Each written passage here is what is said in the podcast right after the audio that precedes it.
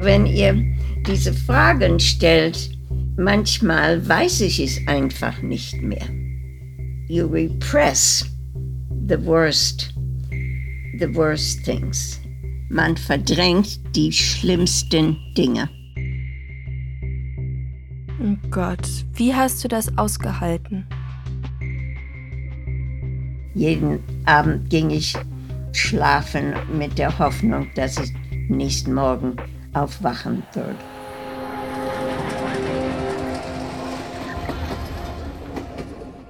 Die Situation für Irenes Familie in Bergen-Belsen wird immer schlimmer.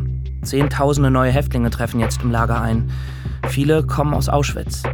Eine von ihnen ist Anne Frank, die Irene noch aus Amsterdam kennt. Wie hat sie sich verändert? Und wird der Austausch für die Hasenbergs endlich stattfinden? Zeitkapsel. Irene, wie hast du den Holocaust überlebt? Ein Podcast von NDR Info und Funk.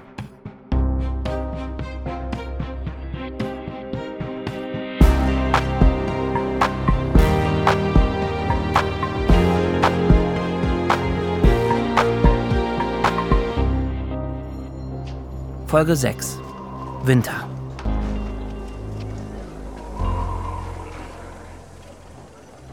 Das Lager Bergen-Belsen wurde von den Nationalsozialisten zum Vorzugslager erklärt. Hier sammeln sie die sogenannten Austauschjuden. Trotzdem werden die Häftlinge von den Aufsehern der SS schikaniert und misshandelt. Sie müssen bis zur Erschöpfung arbeiten und bekommen viel zu wenig zu essen. Irenes Familie kämpft ums Überleben. Bevor Irene in den Call kommt, unterhalten sich Ida, Miller, Lonneke und Mathilda darüber, was sie in der letzten Folge alles erfahren haben.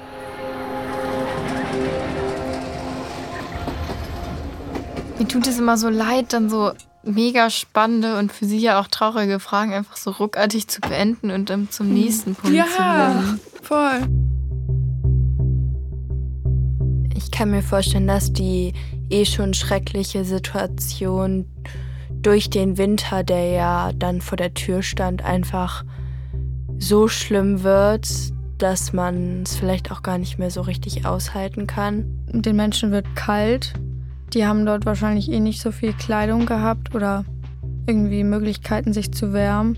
Ja, vor allen Dingen, sie hatten doch nur kaltes Wasser beim Duschen. Das finde ich einfach so unvorstellbar, im Winter dann nur mit kaltem Wasser zu duschen und auch irgendwie nur so in so einer Baracke zu schlafen, wo es dann wahrscheinlich auch gar nicht so wirklich warm ist. Ja, dieser Ausblick auf ein warmes Zuhause fehlt einfach und dieses, also Aufwärmen Vielleicht ist das Wasser auch sogar in den Leitungen gefroren. Auch nur so wenig Essen immer. Ja, ich glaube, ähm, das ist jetzt so generell der Tiefpunkt des Podcasts. Hallo. Hallo. Hallo. Das Mikro Wir ist noch dich aus. noch nicht. Vielleicht hört sie uns auch nicht. Doch. Doch. Ah, Ja, jetzt. Ich höre euch sehr gut. Jetzt hören wir dich auch.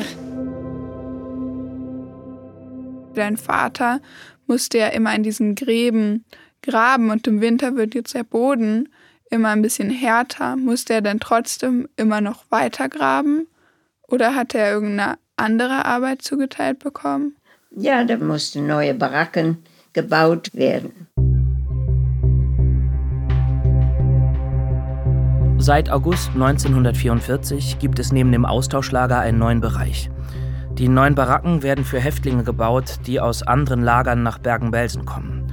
Das sind vor allem Frauen und Mädchen, die als Zwangsarbeiterinnen in der Rüstungsindustrie eingesetzt werden sollen. Auch die 15-jährige Anne Frank und ihre Schwester Margot sind unter den neuen Häftlingen. Die Familie Frank hatte sich lange verstecken können. Die Geschichte könnt ihr auch, wenn ihr wollt, im weltbekannten Tagebuch von Anne Frank nachlesen. Schließlich wurden die Franks aber dann doch entdeckt, verhaftet und nach Auschwitz deportiert. Das Vernichtungslager Auschwitz überleben Anne und Margot, im Gegensatz zu vielen anderen. Weil sie als arbeitsfähig gelten, landen sie auf dem Transport nach Bergen-Belsen. Völlig abgemagert und am Ende ihrer Kräfte kommen sie im November 1944 an und werden in dem neuen Bereich untergebracht, klar getrennt von den Austauschjuden. Die könnten nämlich sonst von den Morden in Auschwitz erfahren und nach ihrem Austausch der Weltöffentlichkeit davon berichten. Wir waren getrennt durch ein Stacheldraht und wir durften nicht nah bei dem Stacheldraht sein. Also wir sahen von fern, dass da Menschen waren. Aber wusstet ihr, woher die kamen? Ja, man sagte, die kamen aus Auschwitz. Bei diesen neuen Leuten, die da ankamen, war da auch Anne Frank dabei? Ja. Wie habt ihr das entdeckt? Ja, man durfte nicht laufen bei dem Stacheldraht. Da waren immer Soldaten in den, wie heißt das, ähm, Posts, Towers, Wachtoren. Da konnten sie das ganze Camp übersehen. Und die einzige Möglichkeit, um da nahe zu gehen, war am Abend, nachts, wo alles dunkel war. Und dann konnten die Soldaten niemand sehen. Und Hanneli ist ein bisschen gewandelt und da hörte sie Niederländisch und da fragte sie jemand, ob Anne Frank da war. Und die Frau, die sie angesprochen hat, die hat Anne Frank dann geholt und hat sie an den Stacheldraht gebracht. Und wie sah Anne in dem Moment aus? Sie war sehr dünn und sehr schwach und, und auch sehr blass. Und dann sagte sie, dass ihre Schwester Margot so krank ist, dass sie nicht an den Zaun kommen kann. Und äh, dann fragte Hanneli, ob sie helfen kann. Und da sagte sie, also sie hatte keine Kleider, sie hatte nur eine graue Decke um sich. Ob Hanneli vielleicht ähm, Kleider über den Zaun werfen könnte. Und zusammen haben wir dann Kleider gesammelt. Natürlich, sie waren alle Lumpen, aber sie war besser wie gar nichts. Und dann hatte sie mit Anne Frank beschlossen, dass sie den nächsten Abend dieselbe Zeit wieder treffen können. Und dann bin ich mit Hanneli gegangen. Und da war Anne dann. Und dann haben wir die Kleider über den Zaun geworfen. Und dann kam jemand anders, der hat es schnell aufgepackt und ist damit weggerannt. Das finde ich auch wieder so schlimm. Das ist ja auch das mit dem Essen stehen, einfach was in einem vorgehen muss.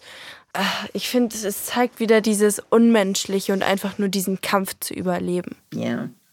Ich kann mir halt auch vorstellen, dass die Person, die das dann gestohlen hat, erwachsen war. Ja, die und waren das dann alle so erwachsen. von Kindern wegzunehmen, dann das ist irgendwie Schrecklich. Mhm. Ja.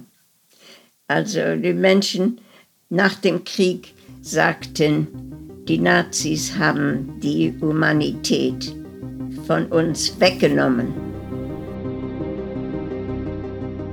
Und Anne Frank ist ein paar Wochen danach ja gestorben. Wie und wann hast du das eigentlich erfahren? Nicht bis nach dem Krieg.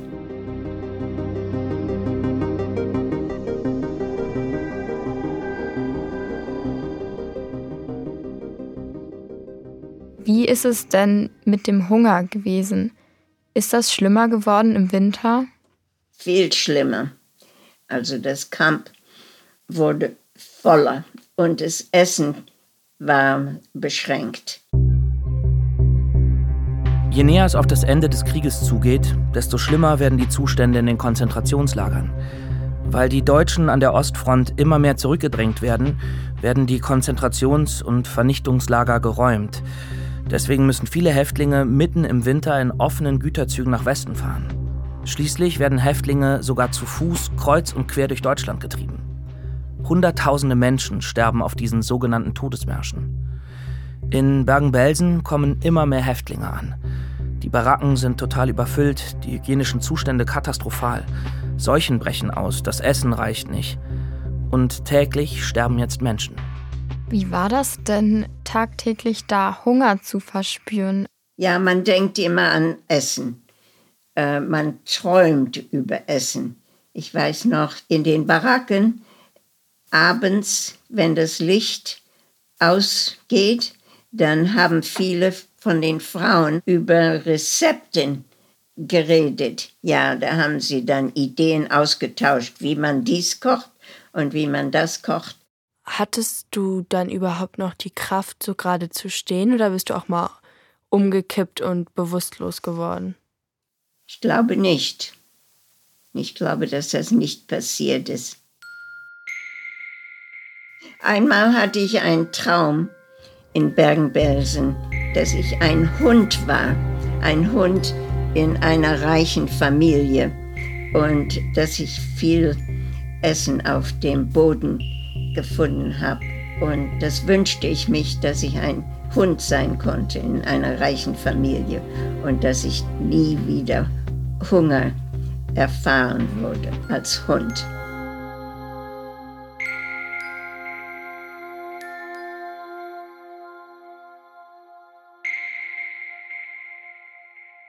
Hattest du nach deiner Zeit im Konzentrationslager mal wieder diesen Hunger, den du damals gespürt hast? Nein, nie, aber ich habe ein pathological, wie heißt das in Deutsch? Pathologisch? Pathologische Verhältnis mit Essen. Ich kann nie Essen wegschmeißen und ich muss immer den letzten Krümmel muss ich noch essen, das the plate. Der Teller muss ganz leer sein? Ja, der Teller muss ganz leer sein. Heißt das, du hast irgendwie immer noch so eine konstante Angst, wieder dieses Hungergefühl zu verspüren? Ja, das geht nicht weg. Wie war es, als es kälter und kälter wurde und ihr gefroren habt und eigentlich auch die ganze Zeit dieses Gefühl verspürt habt? Ich weiß, dass es schrecklich kalt war, um auf Appell zu stehen für Stunden im Winter. Und nachts zwei Menschen mussten ein Bett teilen. So haben wir einander wahrscheinlich ein bisschen gewärmt, weil die Betten waren sehr klein. Und ähm, ich musste mit meiner Mutter schlafen und mein Bruder mit meinem Vater. Zu Ende waren wir in derselben Baracke und meine Familie hatte zwei Betten. Gab es eine Heizung? Nein, es war keine Heizung. Wäre es auch eine Möglichkeit gewesen, dass du zum Beispiel mit deinem Bruder in einem Bett geschlafen hättest? Mein Bruder und ich waren kleiner wie unsere Eltern. Ich war ähm, 13 und er war 15. Also es war besser, dass jedes Kind mit einem von den Eltern schlief, als die Kinder zusammen und die Eltern zusammen. Da war noch ein bisschen mehr Platz. Ja, kann man sich ja vorstellen. Ja. Dadurch, dass du ja nie diese Möglichkeit hattest, dich zwischendurch zu wärmen, also war dir dann konstant kalt oder hattest du noch so ein Bewusstsein dafür, oh, jetzt ist mir warm, jetzt ist mir kalt oder war es einfach ein Dauerzustand? Ja, ich glaube, wir waren nie warm im Winter. War es ähnlich wie mit dem Hunger? Ja, das ist ähnlich wie mit dem Hunger. Ja, aber wenn ihr diese Fragen stellt, manchmal weiß ich es einfach nicht mehr. You repress the worst, the worst things. Man verdrängt die schlimmsten Dinge.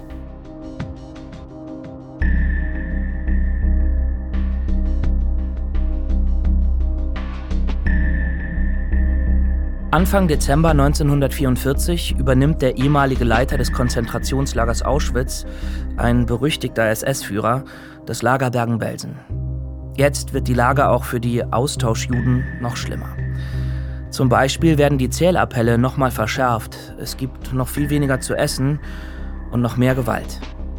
Hier noch ein kurzer Hinweis. In der kommenden Minute erzählt Irene ziemlich detailliert von Toten. Je länger du im Camp warst, kamen immer mehr Menschen dazu, die bei diesem Appell nicht mehr stehen konnten, also umgefallen sind oder auch währenddessen noch gestorben sind? Ja, ich glaube, es wurde schlimmer und schlimmer. Und wir mussten da stehen, dass es kalt war, unter Regen, manchmal Schnee. Mein Bruder, der hatte seine Schuhe ausgewachsen und da musste er sie offen schneiden, die Schuhe, sodass er sie noch tragen konnte. Und dann seine Zehe sind befroren. Oh Gott, wie hast du das ausgehalten? Diese Appelle, dieses lange Stehen, dieses lange beschrien werden. Hast du irgendwas währenddessen gemacht? Hast du an etwas anderes gedacht? Oder wie konntest du damit umgehen? Ah, ich, ich weiß es nicht mehr. Man konnte nichts anderes tun. Und ähm, ja, mit dem Geschrei und die leidenden Menschen, die überall zu sehen waren. Es war eine Form von ähm, Torture. Wie heißt Torture? Folter. Folter. Also es, es war immer schlimm und schlimmer. Und ähm, man kann sich da nicht dran gewöhnen. Meistens sind die Menschen in der Nacht gestorben. Jeden Abend ging ich schlafen mit der Hoffnung, dass ich nächsten Morgen aufwachen würde.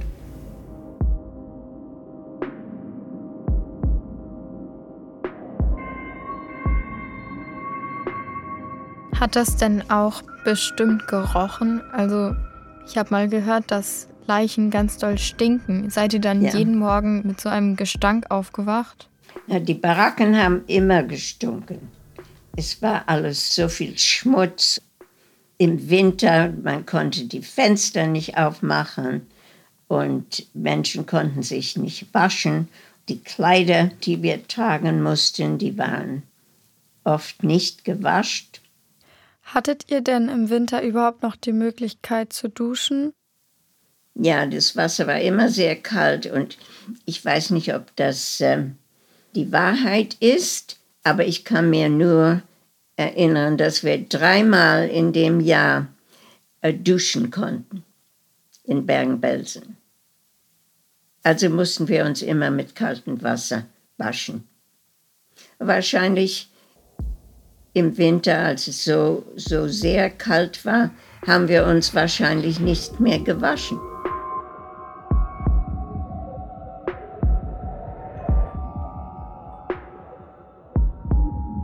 Hast du dir um deine Eltern Sorgen gemacht? Sehr viel Sorgen. Ja, sie waren beide krank und mein Bruder und ich mussten auf sie aufpassen und alles für sie tun. Und natürlich hatten wir beide große Angst, dass wir dann Waisen werden. Und gab es auch irgendwann mal einen Moment, in dem du gedacht hast, dass ihr es nicht mehr schafft? Oh, viele Momente haben wir das gedacht. Speziell als unsere Eltern äh, kranker und kranker geworden sind und schwacher. Und wir dachten, dass es nicht überleben würden. Kannst du uns davon vielleicht noch ein bisschen mehr erzählen? Ja, meine Mutter, die wurde krank und die war auch eine lange Zeit nicht mehr aus ihrem Bett. Sie konnte nicht mehr laufen. Sie war zu schwach, um aufzustehen. Sie ist nicht mehr nach der Arbeit gegangen. Sie konnte auch nicht auf Appell gehen. Ich musste ihr alles bringen. Und das war doch sehr gefährlich. Mein Vater, der ging immer noch auf die Arbeit. Aber er war sehr blass und wurde dünner und dünner und schwacher. Ja, wir hatten viel Angst über das Leben von unseren Eltern. Das tut mir sehr leid für dich. Und ich kann mir das auch gar nicht so richtig vorstellen, wie das ist, wenn beide deine Eltern so schwach sind und du dich um die so kümmern musst, dass du denen alles so bringen musst und so. Ja, es ist sehr traurig und furchtbar. Wie alt warst du zu diesem Zeitpunkt? Ich war gerade 14 Jahre geworden.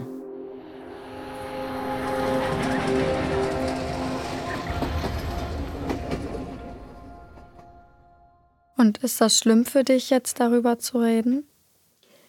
Ja, es ist kein Pläsier, um darüber zu reden, aber ich finde es wichtig, das zu tun dass andere Menschen auch davon lernen und dass wir es nicht vergessen.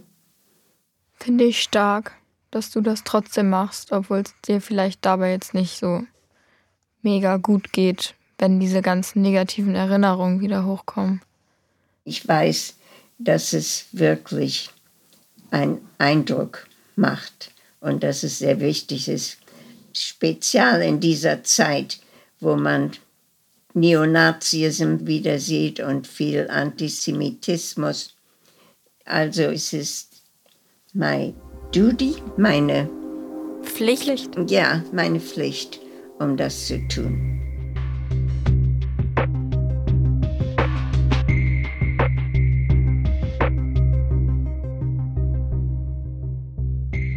Ich glaube, was mich heute mit am meisten bewegt hat, ist, als sie von ihrem Traum erzählt hat, wo sie so ein kleiner Hund war bei einer reichen Familie, obwohl das ja nicht mal so das Schlimmste ist, was sie erzählt hat.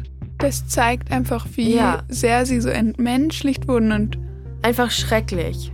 Mir geht es aber auch so, dass ich irgendwie das meiste, was sie sagt, erst im Nachhinein so richtig verarbeiten kann. Bei mir kommt das auch immer erst so, wenn ich zu Hause bin, dann sickert das erstmal so richtig irgendwie ein und dann wird mir das auch erstmal mhm. so richtig klar, wisst ihr, dann, mhm. dann fängt so die Verarbeitung an, sag ich mal. Ich fand zu dem Thema aber auch krass, was sie meinte mit Verdrängen, dass sie das eigentlich ja nur geschafft hat, weil sie so viel verdrängt hat, immer durchgehend.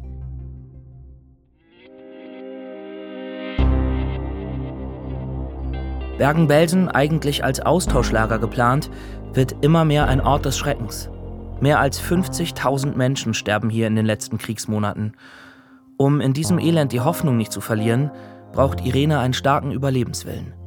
Eines Morgens kam, ich weiß nicht, ob es ein Capo war, der kam in die Baracke und mit seiner lauten Stimme hat er dann geschrien, dass alle Menschen, die südamerikanische Pässe haben, die müssen sich melden.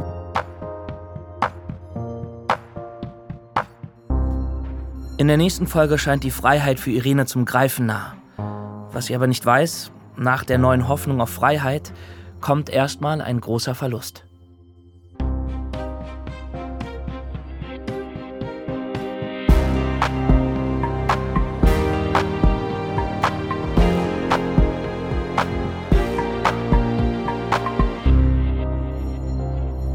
Zeitkapsel. Ein Podcast von NDR Info und Funk.